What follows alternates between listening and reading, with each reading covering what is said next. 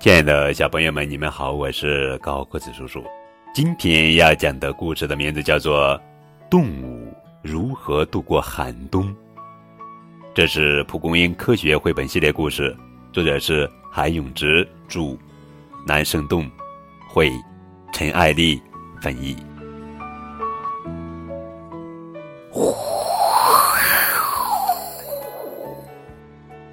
被深秋的冷风一吹，地上的落叶都咕噜噜的打起转来，仿佛在跳舞。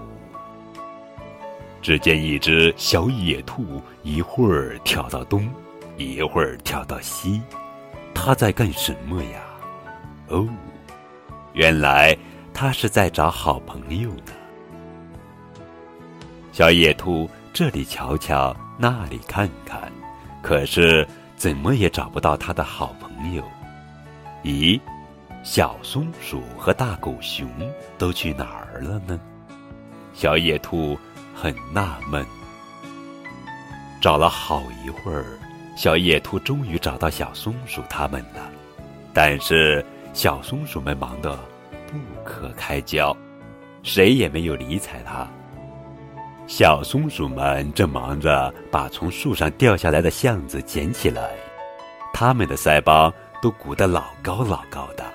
原来呀，它们想把橡子含在嘴里带走呢，因为它们要吃这些橡子过冬，所以要尽可能的多储存些。这时，胖乎乎的大狗熊正好路过这里，它的大嘴巴里不知道在嚼着什么。要想在冬天睡个好觉，狗熊要在体内储存很多营养。呼呼，寒风呼啸，不知不觉间，白雪从天空中纷纷飘落下来。小野兔在白茫茫的雪地里独自散着步，看来它的朋友们都已经开始冬眠了。突然，旁边传来了沙沙声。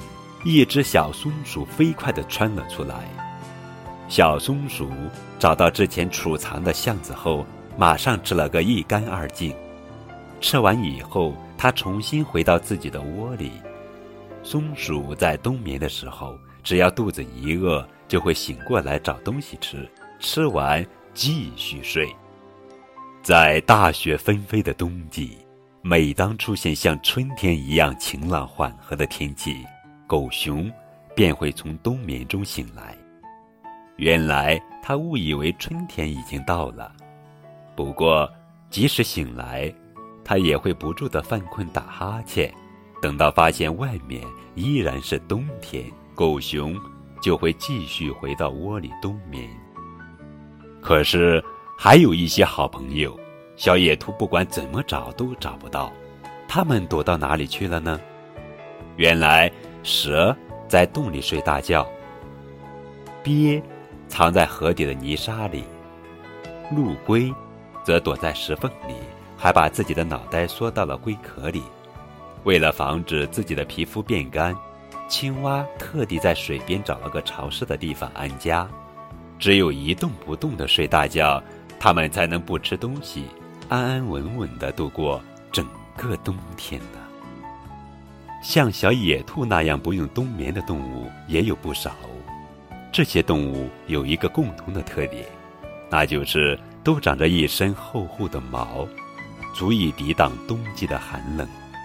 狐狸、狼、野猪、梅花鹿、喜鹊、野鸭都能在冬天自如的活动，它们会在树林里寻找食物。当然，也有些动物呀。会因为无法抵御严寒而被冻死。在这寒冷的冬天，幸好有这些不用冬眠的朋友作伴，小野兔才不会感到孤单。在这寒冷的冬季，小昆虫们又在做些什么事情呢？小野兔的昆虫朋友们都以不同的方式躲得好好的呢。螳螂和桂花蝉以卵越冬。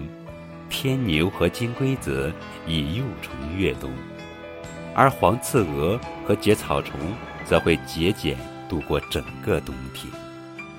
很多成年的昆虫喜欢躲在相对暖和的地方过冬。锹甲喜欢躲在树干里，瓢虫则喜欢藏在落叶底下。啊，好冷啊！小野兔刚把自己的脚伸到河水里，就连忙抽了回来。河水可真冷啊！不过，有些动物能在这么冷的河里生活。在已经结冰的河面下方，鲤鱼一动不动地在冬眠。在河底的泥土里，泥鳅也在安安静静地睡觉呢。当然，也有些水中生物，就像小野兔一样不冬眠哦。不管天气冷到什么程度，迟早公鱼不会冬眠。它能在冰冷的河水里很好的生存。扑棱棱，候鸟成群结队的从天空中飞过。鸟儿们能安稳的度过冬天，是因为它们有一身羽毛可以保暖。比起天寒地冻的北方，南方的冬天要暖和许多。所以在冬天来临之前，生活在北方的野鸭、大雁、天鹅、鹤等候鸟。都会往南飞，等到春天来临之际，这些候鸟又会重新飞回北方去。不知不觉间，冬天渐渐远去，和煦的春风与温暖的阳光唤醒了这个世界。屋顶上的积雪慢慢融化，山上和原野上都开始冒出绿色的新芽，迎春花灿烂的绽放。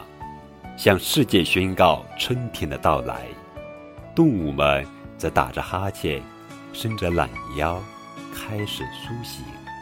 青蛙呱呱叫，松鼠上蹿下跳，昆虫扭来扭去，它们高高兴兴地钻入了春天的怀抱。